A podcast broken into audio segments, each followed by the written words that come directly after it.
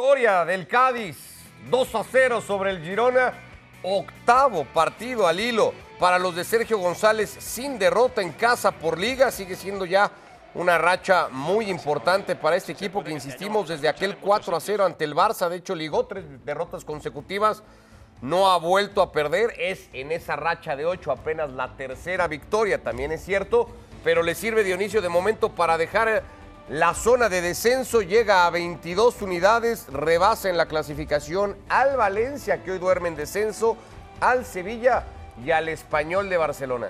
22, 23. 22 puntos con la victoria la que a Tenía la duda. Este, no, no, no, sensacional triunfo, hay que decirlo, porque además fue un triunfo contundente, fue un triunfo, ¿a qué me refiero? No lo sufrió el equipo de Cádiz, un equipo que eh, desde el primer minuto tomó la iniciativa del partido, que fue a ofender al rival, que encontró la apertura del marcador eh, muy temprano y que hasta cierto punto, este, aunque el Girona trató de reaccionar, no fue así porque el Cádiz terminó siendo desde el minuto uno y hasta el noventa y tantos prácticamente amo y dueño del partido, ¿no? Sí, de hecho la sensación un poco que puede dejar el partido es que para lo que tenía que ir a buscar el equipo de Mitchell, sobre todo al complemento, se ha quedado corto el Girona, ¿no? No ha asediado el arco del Cádiz, no ha vuelto protagonista a Ledesma, no hemos visto ese, eh, muchas intervenciones que suele tener el guardameta hoy de casa, así que victoria, sí, creería cómoda Manu Martín para el equipo de Sergio González, que insistimos en eso, está fuera de zona de descenso, pero ojo, eh, que faltan de jugar todavía 18 equipos por, esa, por esta fecha 21. ¿Qué tal? ¿Cómo estáis de nuevo? Sí, eso le pasó hace dos semanas, si recordáis, frente al Mallorca, ganó 2-0, los dos goles en la primera parte, haciendo buen fútbol, ganando claramente el partido, pero luego el resto de resultados le mantuvo ahí en zona de descenso. Ahora mismo mete al Valencia, al Sevilla le mete en problemas, pero tenemos que esperar a que termine el resto de la jornada. Pero más allá de eso, las sensaciones que deja el Cádiz son buenas. Eh, eh, eh, siempre hablamos mal de, aquellos equipos que fichan mucho en el mercado de invierno porque lo han hecho muy mal en la primera parte de la temporada y no suele haber reacciones de los equipos. Pues en el Cádiz, sí, ahí está el, propio Escalante que lleva ya dos goles, otras eh, Sergio Guardiola que ha marcado en el día de hoy en su primer partido como titular. Es decir, son muchas las sensaciones que deja el Cádiz que dan que pensar que este equipo en condiciones normales no debería tener problemas para salvarse. Ojo, que ahora tiene que ir al Camp Nou.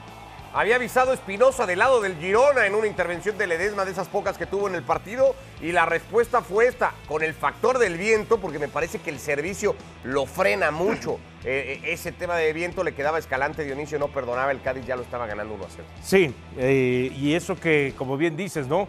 El tema del viento, aún así al final de cuentas saca un potente disparo y después aquí la segunda anotación, ¿no? Me acuerdo que hace un momento que estábamos viendo el partido, desde que se abrió la pelota justamente hacia el sector de izquierda y dijiste gol cuando todavía faltaban dos, tres segundos para que cayera, ¿no? Sergio Guardiola, que no había marcado en los 14 partidos por liga que disputó esta temporada con el Valladolid, que de pronto se nos puede olvidar porque a Guardiola lo ligamos mucho la temporada pasada, Manu, con el Rayo, donde anduvo muy bien, pero es que había jugado el arranque de esta temporada con el Valladolid sin marcar. Es el primero que hace en liga esta temporada, el 2 a 0 del Cádiz.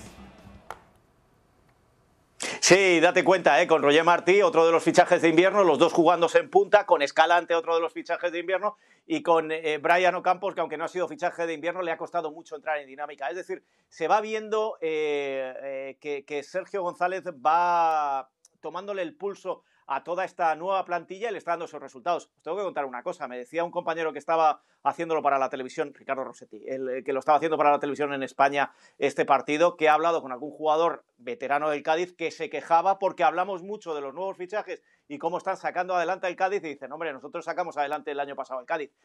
Cosas de vestuario y cosas de celos de futbolistas. Sí, totalmente. Bueno, pues ahí está una clasificación que involucra, y me gustaría darle un toque, ahora iremos y vamos a ver si tenemos reacciones en el nuevo Mirandilla y volveremos a repasar eh, el resto de la jornada. Bueno, no, de hecho, nos vamos al nuevo Mirandilla porque está Sergio Guardiola, autor del segundo gol, su primero en liga, su primero con la camiseta del Cádiz en un partido importante para él porque ha sido también su estreno como titular del equipo. Lo escuchamos y seguimos platicando. Ahora vamos eh, hasta el nuevo Mirandilla. Ya saben, este tema que incluso condicionaba si se jugaba o no el partido, pues da a algún problemilla. Ahí estaba también la clasificación. De, con eso quería ir, Manu, porque involucra a dos históricos, a dos equipos de mucho renombre, de mucho peso en el fútbol español. El Valencia hoy duerme en zona del descenso. El Sevilla queda apenas un punto por arriba el equipo de Jorge Sampoli, que tiene un partido bravo, ya hablaremos de él ante el conjunto de Javier Aguirre. Eh, ¿Ves al Sevilla y al Valencia en esta situación de aquí al final de temporada? Sí, sí, sí, sí, sí los veo. Y los veo porque son equipos que no están acostumbrados a esto, especialmente el Sevilla. Cada vez que un equipo grande en la Liga Española se ha metido en esa dinámica, ha acabado descendiendo. Si no, acordaros que no hace mucho descendió el Atlético de Madrid, el propio Sevilla, el propio Betis, el Getafe, que está ahí también metido. Eh, son equipos que no están acostumbrados a lidiar con el descenso, un poco más el Getafe en los últimos años. Y eso al final lo que lleva al jugador es a, más que a perder una forma física o a jugar mal, es a estar atrapado mentalmente. Y esa parte mental es la que le puede hacer mucho daño a este equipo. En el Sevilla os lo vengo diciendo desde hace ya jornadas los jugadores no están nada contentos con San Paolo y dicen que no le entienden, la guerra civil que hay arriba, la guerra que hay en el Valencia. Mañana tiene un partido decisivo y hay un sector de la afición que ha decidido que no va a entrar en los primeros 20 minutos a Mestalla para protestar por cómo se están llevando las cosas en el equipo. Bueno, se puede entender al aficionado descontento, pero, pero al final el que lo paga es el equipo y el que lo paga son los jugadores. Bueno, si, si hacemos todo ese caldo, al final son equipos que sin saber por qué ni de qué manera se han metido ahí y no saben salir. Son como arenas movedizas para los grandes. Es un partido bravo el que tiene mañana el equipo de Boro en casa, por cierto, ante el Athletic Club. Ya tocaremos el resto de la jornada, lo más destacado que tiene esta fecha 21. De, de momento se ha abierto con esta victoria el Cádiz 2 a 0 sobre el conjunto del Girona. Y ahora sí vamos hasta el nuevo Mirandilla para escuchar a Sergio Guardiola, autor del segundo gol de su equipo. Enhorabuena antes de nada por ese partido. Menudo arranque en el Cádiz, ¿eh? aquí en casa, tu primer partido y ya primer gol.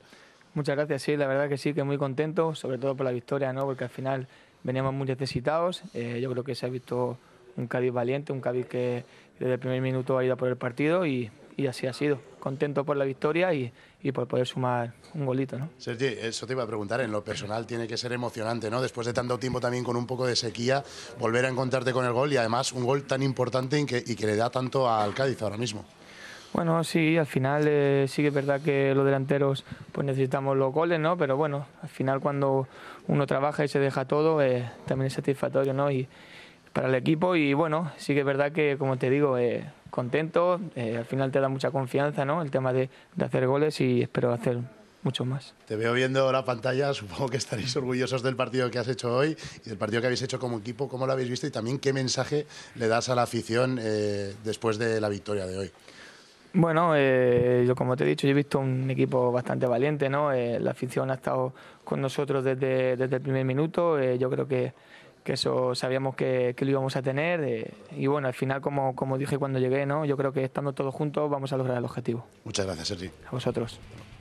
Bueno, pues Sergi Guardiola después de su gol que ha servido para esa victoria del Cádiz 2 a 0 con el que abre fecha 21, una fecha 21 que terminará el miércoles cuando juegue el Real Madrid en casa ante el Elche, el último clasificado será el miércoles porque el Real Madrid va a jugar mañana la final del Mundialito, ese que ya ganó en cuatro ocasiones, tres de ellas consecutivas de 2016 a 2018. El rival, el Al Hilal, casi todos esperaban al Flamengo, pero es que ha sorprendido el equipo de Ramón Díaz y se ha colado a ese partido para el que supongo, Manu, en Madrid, todos y no hay nadie que abra la posibilidad de algún tipo de sorpresa. Mañana el Real Madrid debe, y así hay que entenderlo, ganar su quinto mundialito? Y sería muy raro que no lo ganara. Fíjate, si repasamos esas finales que hemos visto y esas victorias de los últimos años, los dos últimos que fueron frente a equipos árabe y africano, el Real Madrid lo pasó mal, el Real Madrid sufrió y el Real Madrid tuvo que eh, trabajar duro. Incluso, si no recuerdo mal, eh, hace dos finales de mundialito, incluso llegó a la prórroga, pero al final lo ganó. Al final la superioridad del Real Madrid, los jugadores eh, consideran que este es un título menor. Este es un título que en Europa no se sigue salvo que un equipo del país esté en la competición, para que os hagáis una idea de la importancia que se le da en Europa al Mundialito. Eh, sufriendo, jugando mal, sin estar al 100%, el Real Madrid tiene que ganarlo sí o sí. No ganarlo sí que sería una verdadera crisis, pero nadie, nadie piensa que mañana el Real Madrid pueda perderlo. E- Es de esos torneos y de esos partidos que sí parecen no importarlo siempre y cuando se ganen Dionisio, pero que si lo pierde va a ser un fracaso mayúsculo que va a demandar la cabeza de más de uno probablemente con reacciones de prensa y, y- y- y pidiendo que arda Troya básicamente. Eh, Son de esos partidos que siempre te juegan en contra. Si lo ganas, era obligación. Correcto. Si lo pierdes, te viene y toda, más toda habiendo la quedado crítica. fuera el representante de Colmebol, ¿no? Claro. Todavía más queda, Ahora- queda condicionado. Ahora sí, este, me queda claro que este equipo, ¿no? Eh, al que va a enfrentar el Real Madrid, eh, tiene, eh, le gusta buscar la portería contraria. Y si algo ha padecido el Real Madrid en los últimos, eh, en las últimas semanas, es justamente de esa solidez defensiva. Que le pueda hacer Sin goles. Courtois, además, eh, confirmado. Además. Courtois no se incorporó al grupo como si que le pueda hacer goles, le va a poder hacer goles. Pero a eso, a que el Real Madrid se vea sorprendido y lo termine perdiendo, no, igual lo termina ganando 4-2, 5-2, 3-2, pero sí va a llegar un momento en que el otro equipo, por lo menos porque el Madrid no ha mostrado solidez defensiva y le gusta atacar,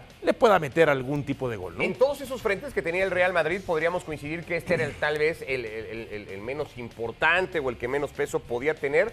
Pero hoy dijo Carlo Ancelotti, Dionisio, y no sé si vas a coincidir con eso, en que este título, el de mañana, en caso de llegar, podría ser el trampolín, sobre todo moral, que el equipo necesita para encarar lo que le viene más inmediatamente, que incluye Derby por Liga, Clásico por Copa, Liverpool por Champions, entre otras cosas. Entiendo que un título siempre será un título, pero yo creo que va más de la manera, independientemente de ganarlo, es, si lo perdemos, sí, anímicamente le va a pegar al equipo, el perderlo contra un rival, eh, pues, por supuesto, muchos escalones debajo de él, y se va a acrecentar lo que es la presión por parte de la prensa, eh, eh, aficionados incómodos, ¿no? Porque eh, le termina jugando en contra y más si lo pierde. Pero si lo gana el que digas tú va a ser el gran envión que necesita el Madrid, pues yo creo que no. Esa es la verdad. Va a ser algo como una obligación y no va a ser como lo dice Ancelotti. Yo creo que va más por el tema si lo No, termina pero- perdiendo.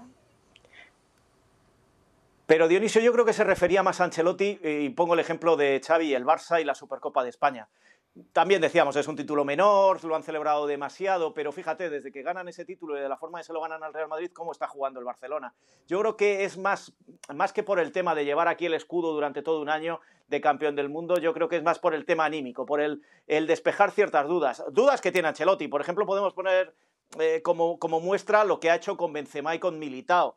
Eh, no están al 100%, pero han viajado y van a estar en, la banca. ¿Por qué? Por, por una necesidad. Porque saben que el equipo de Ramón Díaz, al final, por muy árabe saudita que sea, juega como muchos equipos en Europa y como muchos equipos latinoamericanos. Y, y que tiene jugadores que ya han pasado por Europa y que saben cómo juega el Real Madrid. Con lo cual, en caso de emergencia, entrarían. Hasta tal punto que, fijaros, todo lo que hemos dicho de Camavinga en el lateral izquierdo, y me decían esta tarde que posiblemente Nacho pase al lateral izquierdo y entre Carvajal en el lateral derecho para reforzar la defensa.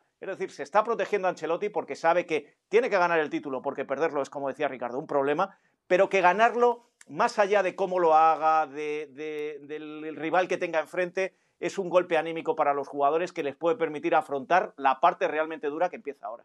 Bueno, vamos a revisar un, probable 11 que pudiera poner Carlo Ancelotti. Sobre eso, Manu, de acuerdo a lo que hayas podido platicar, información que puedas tener, ya nos vas diciendo tú quién sí, quién no, de lo que podría poner el técnico italiano mañana en esa final en eh, Marruecos ante el Al Hilal, en donde el Real Madrid busca sí su quinto mundialito, pero sobre todo seguir ganando confianza, credibilidad en, en el propio proyecto que tiene en sus manos Carlo Ancelotti de cara a lo que le viene. Lunin en el arco, acá no hay dudas porque Courtois no se ha reincorporado al grupo, Rudiger y Álava como centrales. Acá ya vendría el primer tema, ¿no?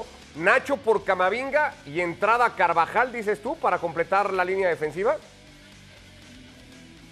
Eso es lo que ha trabajado. eh, si entra Camavinga sería normal, pero eso es lo que ha trabajado. El otro día no jugó Carvajal por gripe porque tenía unas décimas de fiebre y en principio el plan era que Carvajal jugara por la derecha y Nacho jugara por la izquierda. Eh, jugó Camavinga.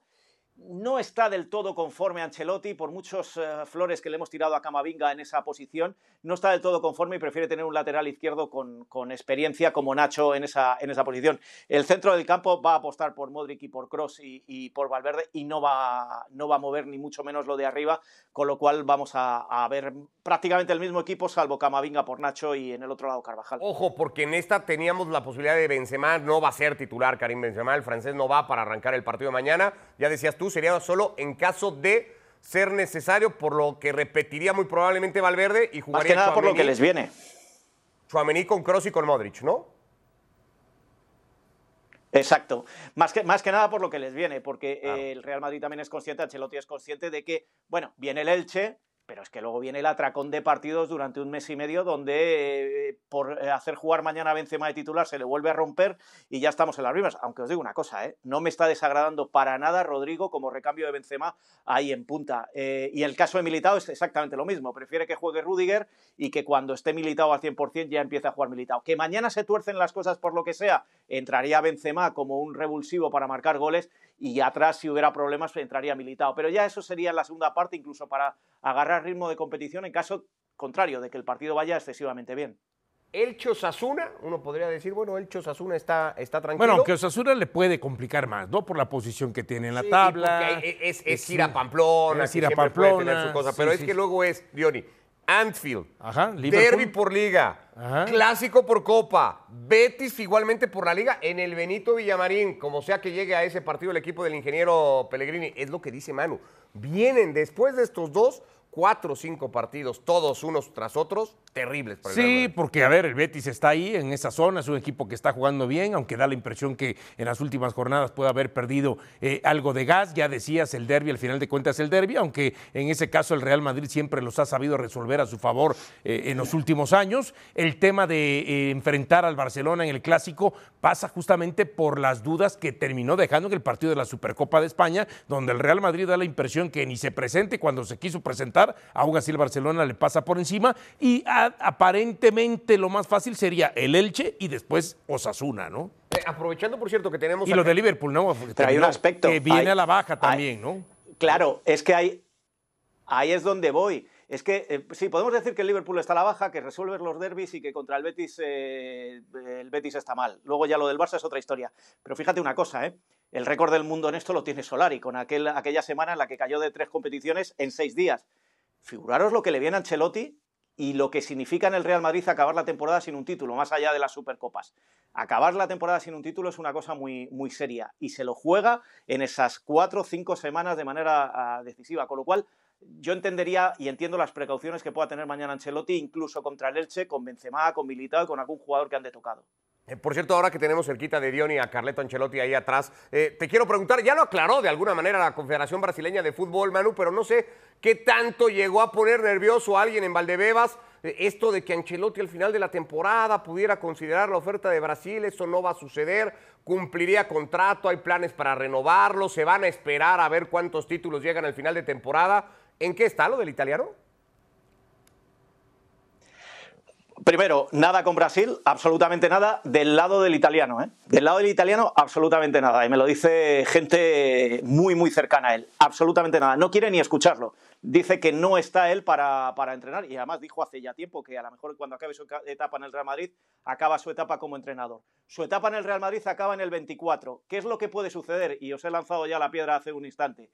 Si no hay ningún título, se, se podría poner en duda Ancelotti. Ha habido eh, no digo dudas por parte de Florentino José Ángel Sánchez, pero ha habido algún directivo al que le ha temblado el suelo con la derrota en la Supercopa, con el estado del Real Madrid en este mes de enero, el arranque de febrero, pero de momento está estable. Eh, de momento Ancelotti cumpliría el contrato. ¿Qué sucedería si no se gana ningún título? Nadie lo sabe. No apostaría por un Ancelotti la temporada que viene ni a favor ni en contra.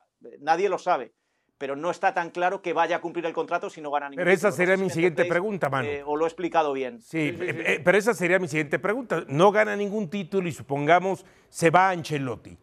¿En quién estaría pensando el Madrid para ocupar el banquillo? No creo que hoy tenga un candidato. No, bueno, es que me imagino que si yo pienso que un candidato, faltando tres, cuatro meses, sí tendría que estar por lo menos en la mente de alguien. Es que yo creo que el Madrid confía en que algo va a ganar, ¿no? Hay, un candidato eterno, hay un candidato eterno que gusta mucho, al candidato le gusta mucho el Madrid, pero que siempre pasa algo para que no venga. Y ya le pasó en su época de central del español. Estoy hablando de Pochettino. Pochettino cuando era central del español, vamos, es que delante de mí Lorenzo Saldo fichó con una llamada de teléfono y algo se cruzó por lo que no vino.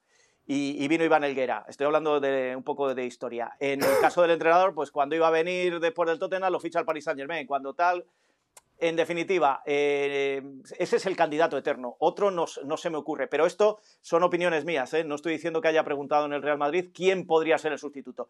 Lo que sí os digo es que en el Real Madrid es muy raro que un técnico que no gane uno de los títulos importantes, o sea, que no gane ningún título de los importantes, hablo de Copa, Liga y Champions, continúe la siguiente temporada. Ancelotti tiene contrato y nadie se ha planteado que no vaya a seguir.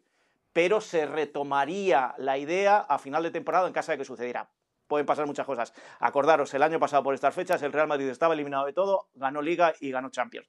Con lo cual, eh, Florentino y José Ángel prefieren esperar, pero sí os tengo que decir que ha habido algún directivo al que le, han temblado, le ha temblado el suelo, está mal decirlo esta semana después de lo que ha pasado en Turquía, eh, con el arranque postmundialista del equipo. Bueno, vamos a escuchar justamente a Carlo Ancelotti y a Ramón Díaz en la previa del partido que los mide mañana en el marco de la final del Mundialito.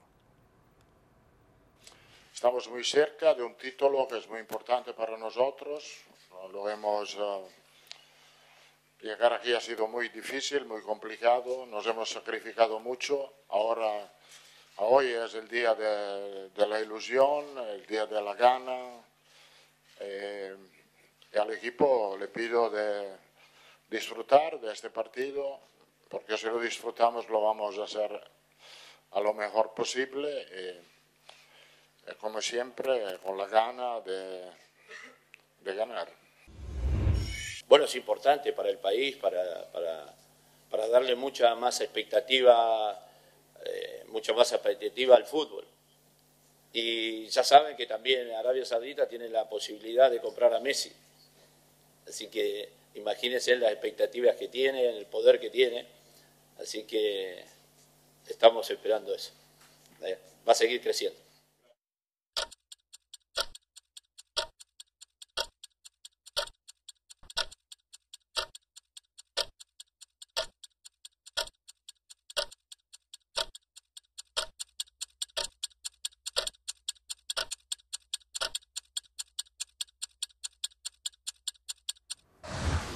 Bueno, ya la liga se ha unido a estas muestras de solidaridad y de ayuda, que es lo más importante, sobre todo a lo que está sucediendo en Turquía y en Siria, y se lo recordamos constantemente. Algunos partidos importantes que tiene la jornada, y, a este le voy a querer entrar. Mañana se juega en el Sánchez Pizjuán el Sevilla contra el Mallorca, el equipo de San Paolo en horas muy bajas apenas por encima de la zona de descenso. Décimo está el Mallorca de Javier Aguirre en una situación muy cómoda y viene de ganarle, Diony, al Real Madrid el fin de semana Y, creo que desde ahí tiene que reivindicar justamente eh, Javier Aguirre la, por lo menos no perder porque eso significaría que el equipo está bien y que el triunfo ante el Real Madrid pues no terminó siendo una obra de casualidad, más allá de que al final de cuentas pues eh, siempre es un equipo aguerrido y que mete pierna el equipo de Javier Aguirre. El Villarreal tendrá al Barcelona, hablaremos de eso también más adelante. El Rayo pues ahí está, soplándole ya en la nuca al Atlético de Madrid, por tanto es importantísimo, Manu, sacar el resultado en Vigo, que siempre tiene su cosa.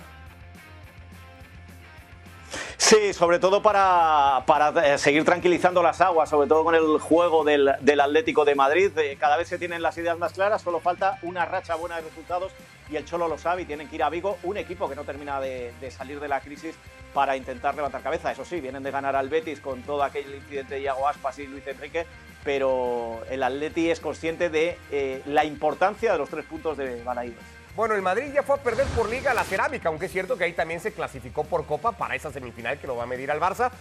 El Barça juega en ese estadio el domingo, aunque el Villarreal viene de perder contra el Elche. La Real Sociedad, cómoda en el tercer lugar, con cuatro puntos de ventaja sobre el Atlético, viene de un muy mal partido en casa contra el Valladolid. Le pesaron muchísimo las ausencias, sobre todo de Merino, de el Chino Silva, al equipo de Alguacil y lo pagó ante un equipo muy serio como el de Pacheta. Tendrá que ahora ir a jugar a Cornellá contra el español. se juega en vida también, ¿no? Está, el próximo lunes, sí. Cada partido para el español se juega la vida, ¿no? Es básicamente, está decimosexto en este momento de la clasificación, el equipo catalán. Y el Real Madrid va a cerrar la jornada el miércoles, lo hará contra el Elche. Eh, como sea que llegue del partido de mañana en el Mundialito, si será como campeón del mundo o asumiendo un fracaso y una serie de críticas, situación que se ve muy difícil, pero que pues siempre con 90 minutos por delante podrían ocurrir. Repasados los partidos más importantes o destacados que tiene la jornada y viendo la clasificación con el Barça, con el Madrid, con la Real, el Atlético en zona Champions, con el Rayo metido peleando en Europa y el Villarreal y el Betis, me quiero quedar con el primer partido que ya tocábamos Dionisio, ese Sevilla-Mallorca por la forma en cómo ganó Mallorca, el, partido del pasado domingo, todo lo que se habló en torno a ese juego, a cómo se planteó, al juego tan físico que jugó el equipo Javier 29 Aguirre. faltas. En la previa del partido, San Paoli ha dicho, el Mallorca te lleva al límite por la fractura que hace constante del juego, una manera distinta de decir, el Mallorca pega un montón de patadas y es muy difícil entrar en ritmo de partido. ¿Se vale jugar como juega el equipo de Aguirre? A ver, cuando vas ganando 1-0 ante el Real Madrid, por supuesto que se vale cortar el juego,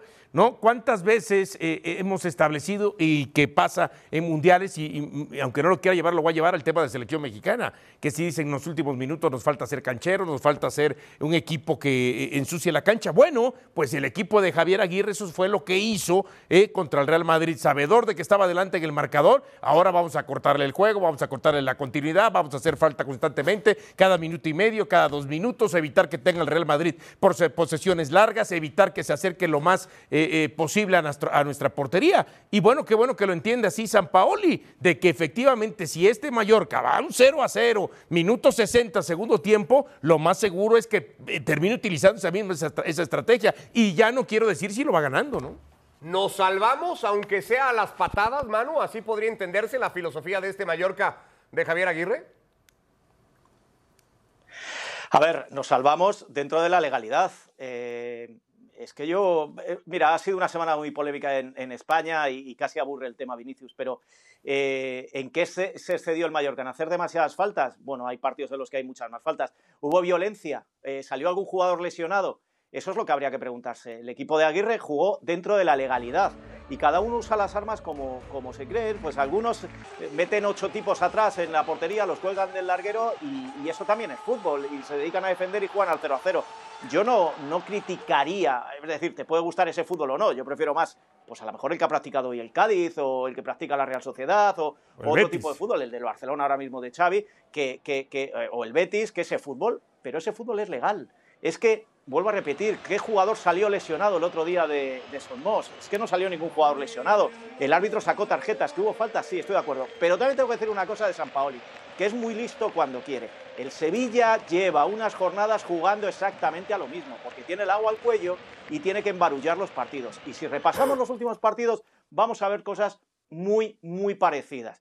Eh, De hecho, se está criticando a San Paoli, que el primer San Paoli en Sevilla jugaba un fútbol abierto y ahora está jugando un fútbol más aguerrido. Un poco lo que decías tú que podía haber sucedido en el Cádiz eh, Girona y afortunadamente no ha sucedido, que iba a ser un partido de mucha brega, mucha brega. Ese va a ser el partido de mañana. Que igual que lo usa Aguirre, lo usa San Paoli, con lo cual Sí. San Paoli que no sea tan hipócrita, que se tape un poco y que lo que tiene que hacer es preparar a su equipo para, si ya sabes cómo te va a jugar el rival, si eres un buen entrenador, salvar- sabrás cómo salvarlo. Y además, como dices, en caso de que el Sevilla sea el que vaya ganando, ya vas a ver cómo va. Sí, además, siendo un jugador argentino, teniendo la cultura en sudamericana, va a ensuciar la cancha. Bueno, el Mallorca tiene cuatro partidos de liga como local con victorias, la mejor racha actual del equipo.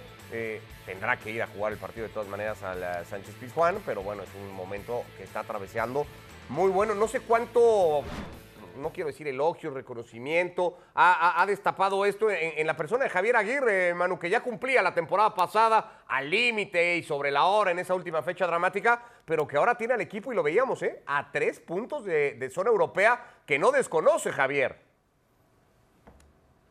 Sí, pero esta semana el que ha perdido ha sido el Real Madrid. Entonces, elogios poco, porque la prensa lo que se habla es más del Real Madrid, de proteger a Vinicius, de que pobrecito Vinicius, como si él no provocara, y todo este tipo de cosas. Entonces, elogios a Javier Aguirre ha habido muy pocos. En Mallorca, obviamente, su gente le elogia, pero en el resto de España no ha habido demasiados elogios porque por medio había un grande. Hubiera pasado lo mismo con el Barça, ¿eh?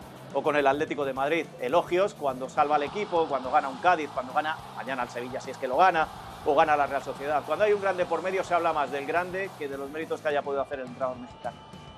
Bueno, pues ahí está Javier Aguirre eh, en, en esta segunda temporada con el Mallorca, cumpliendo, no sé si por encima ¿no? de las expectativas, de acuerdo a lo que sobre todo hizo la temporada pasada, ¿no? Teniendo que llevar Seguro. o Claro. llegar al equipo hasta esa última fecha para Sí, mantener. no, y además este, hay que recordar que hace dos, tres semanas se habló de que efectivamente el director deportivo del equipo había establecido que Aguirre era el técnico idóneo, ideal para este equipo. Después de la derrota contra, perdón, la victoria contra... ¿no? En pláticas para extender Exacto, contrato, a eso voy. Después de la victoria contra el Real Madrid, pues a lo mejor esas plásticas, a lo mejor, ¿sabes qué? Si quiere un poquito más de billete, ¿no?